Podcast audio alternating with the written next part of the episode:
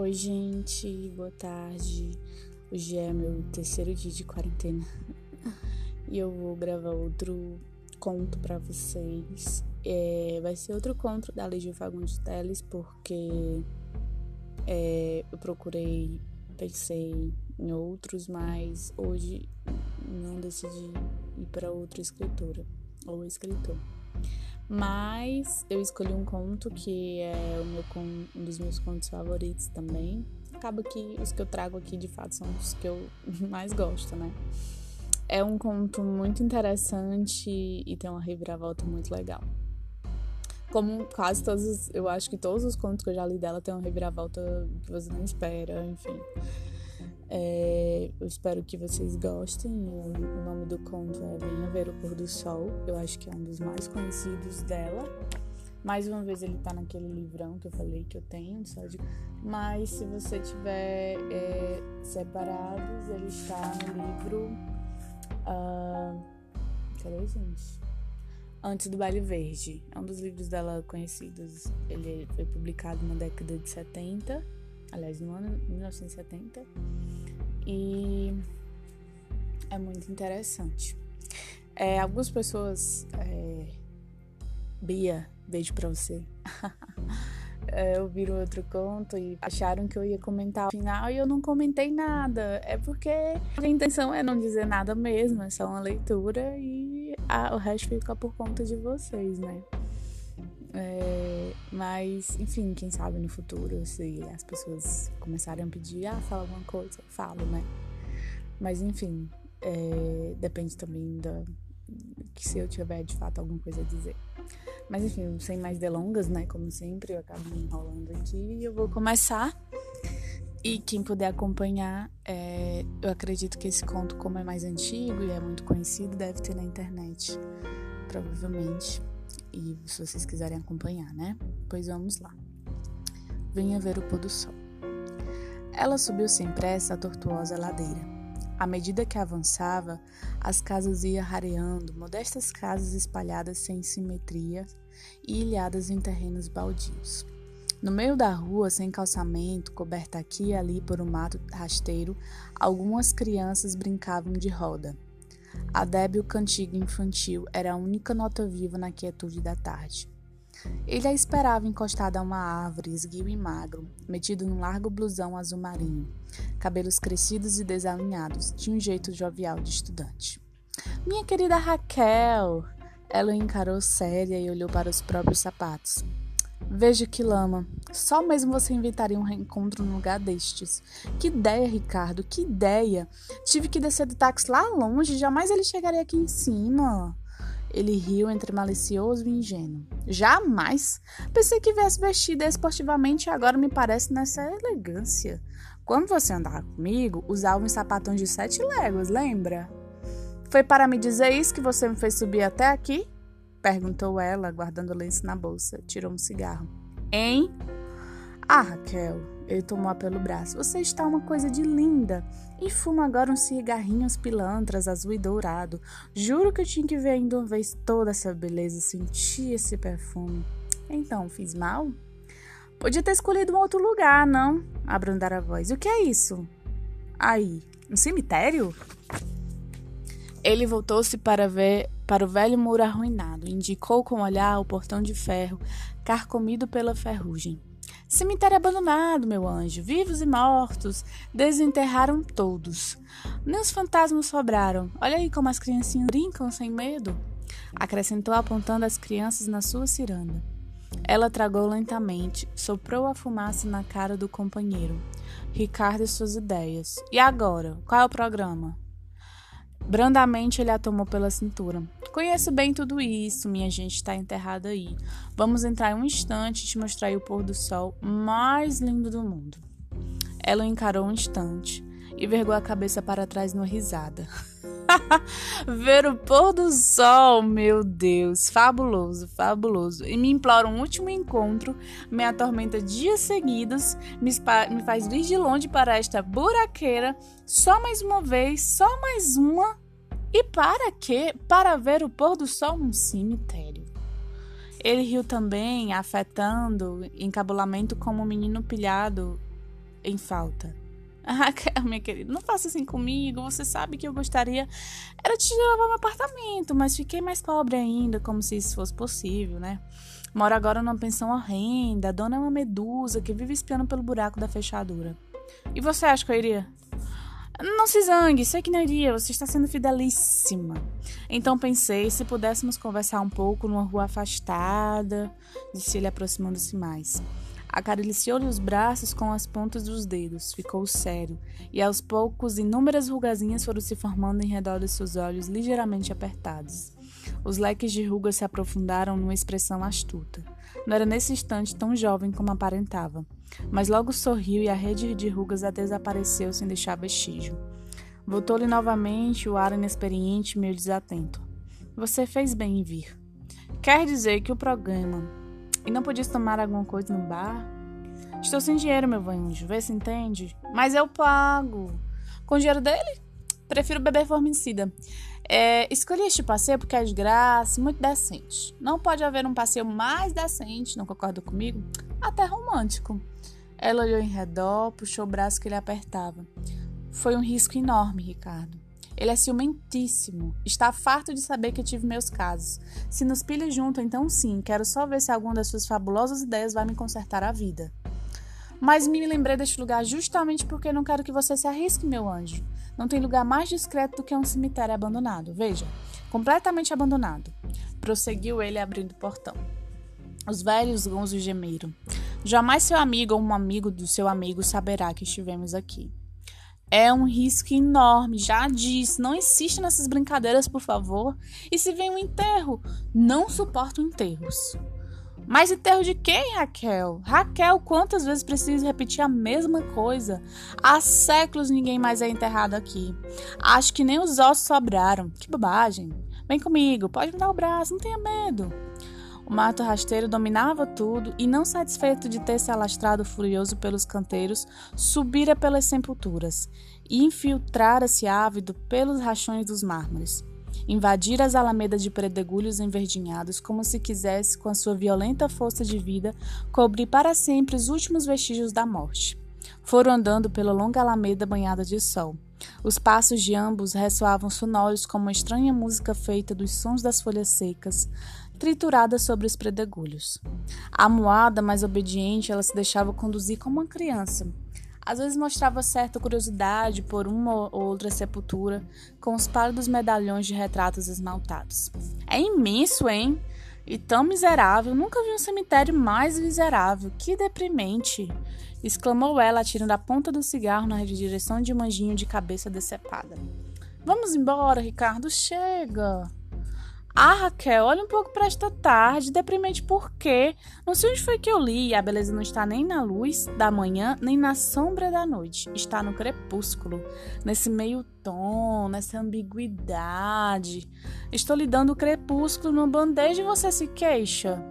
Não gosto de cemitério, já disse, ainda mais cemitério pobre. Delicadamente ele beijou-lhe a mão. Você prometeu dar um fim de tarde a este seu escravo. É, mas fiz mal, pode ser muito engraçado, mas não quero me arriscar mais. Ele é tão rico assim. Riquíssimo. Vai me, levar, vai me levar agora numa viagem fabulosa até o Oriente. Já ouviu falar no Oriente? Vamos até o Oriente, meu caro. Ele apanhou um predegulho e fechou-a na mão. A pequenina rede de rugas voltou a se estender ao redor dos seus olhos. A fisionomia, tão aberta e lisa, repentinamente escureceu, envelhecida. Mas logo o sorriso reapareceu e as rugazinhas sumiram. Eu também te levei um dia desses para passear de barco, lembra? Reconstando a cabeça no ombro do homem, ela retardou o passo. Sabe, Ricardo, acho que você é mesmo meu tantã. Mas apesar de tudo, tenho às vezes saudades daquele tempo. Que ano aquele? Quando penso, não entendo como aguentei tanto. Imagine, um ano. É que você tinha ali da Dona das Camélias, ficou assim toda frágil, toda sentimental.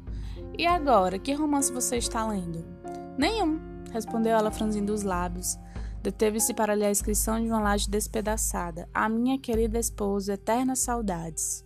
Leu em voz baixa. Pois sim, durou pouco essa eternidade. Ele atirou o pedregulho no canteiro ressequido. Mas é esse abandono na morte que faz o encanto disto. Não se encontra mais a menor intervenção dos vivos, a estúpida intervenção dos vivos. Veja, disse, apontando uma sepultura fende da erva daninha brotando insólita de dentro da fenda. O musgo já cobriu o nome da pedra. Por cima do musgo ainda virão as raízes, depois as folhas. Esta a morte perfeita, nem lembrança, nem saudade, nem um nome sequer, nem isso. Ela aconchegou-se mais a ele e bocejou. Está bem, mas agora vamos embora, que já me diverti muito, faz tempo que não me divirto tanto, só mesmo um cara como você podia me fazer divertir assim. Deu um rápido beijo nas faces. Chega, Ricardo, quero ir embora. Mais alguns passos. Mas esse cemitério não acaba mais, já andamos quilômetros. Olhou para trás. Nunca tem tanto, Ricardo, eu vou ficar exausta. A boa vida te deixou preguiçosa? Que feio! Lamentou ele, impelido-a para a frente. Dobrando esta alameda, fica o jazigo da minha gente. É de lá que se vê o pôr do sol. Sabe, Raquel, andei muitas vezes por aqui de mãos dadas com minha prima. Tínhamos então 12 anos. Todos os domingos minha mãe vinha trazer flores e arrumar nossa capelinha onde já estava enterrado meu pai. Eu e minha priminha vínhamos com ela e ficávamos por aí, de mão dadas, fazendo tantos planos. Agora as duas estão mortas. Sua prima também? Também. Morreu quando completou 15 anos. Não era propriamente bonita, mas tinha uns olhos. Eram assim verdes como os seus, parecidos como os seus. Extraordinário, Raquel. Extraordinário como vocês duas. Pensa agora que toda a beleza dela residia apenas nos olhos, assim, meio oblíquos, como os seus. Vocês se amaram? Ela me amou, foi a única criatura que fez um gesto, enfim, não tem importância. Raquel tirou-lhe o cigarro, tragou e depois devolveu. Eu gostei de você, Ricardo. E eu te amei. E te amo ainda. Percebe-se agora a diferença? Um pássaro rompeu o cipreste e voltou e, sol e soltou um grito. Ela estremeceu. Esfriou, não? Vamos embora. Já chegamos, meu anjo. Aqui estão os meus mortos.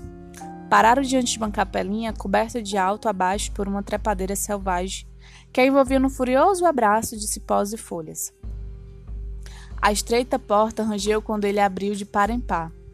A luz invadia um cubículo de paredes enegrecidas cheias de estrias de antigas goteiras.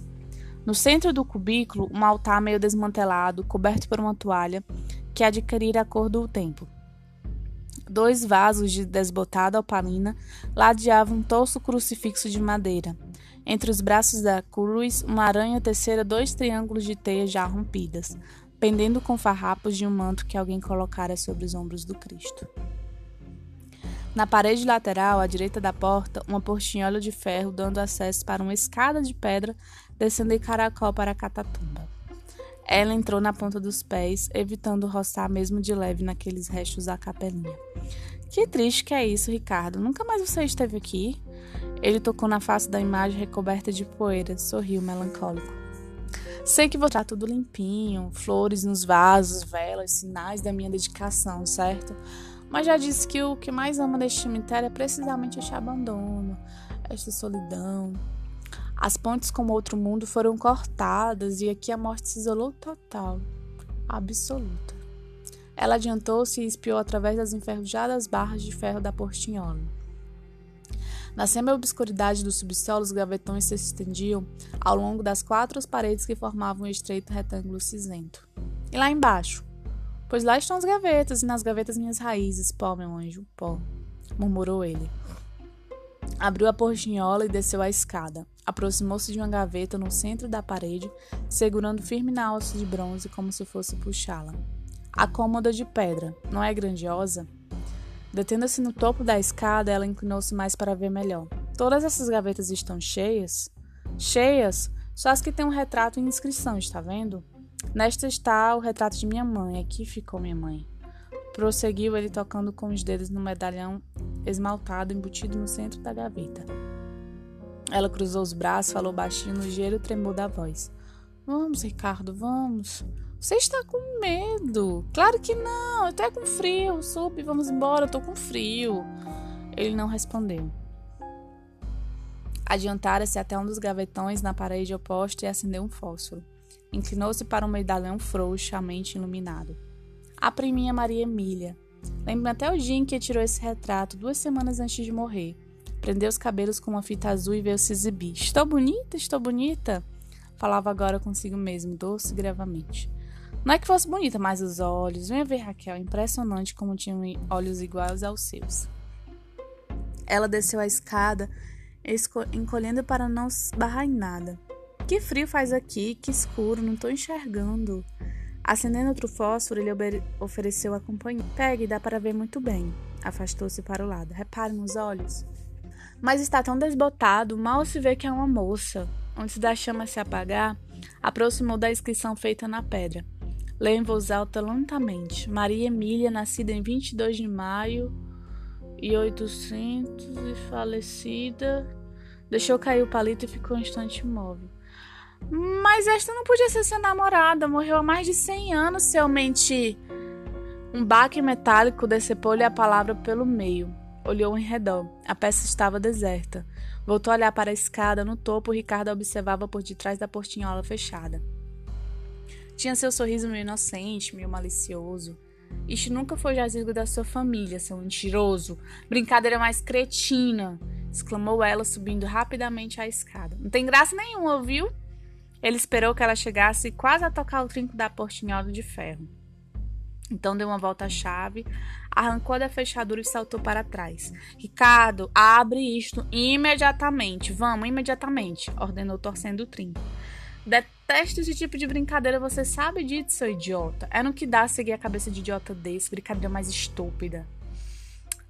Uma resta de sol vai entrar pela fresta da porta.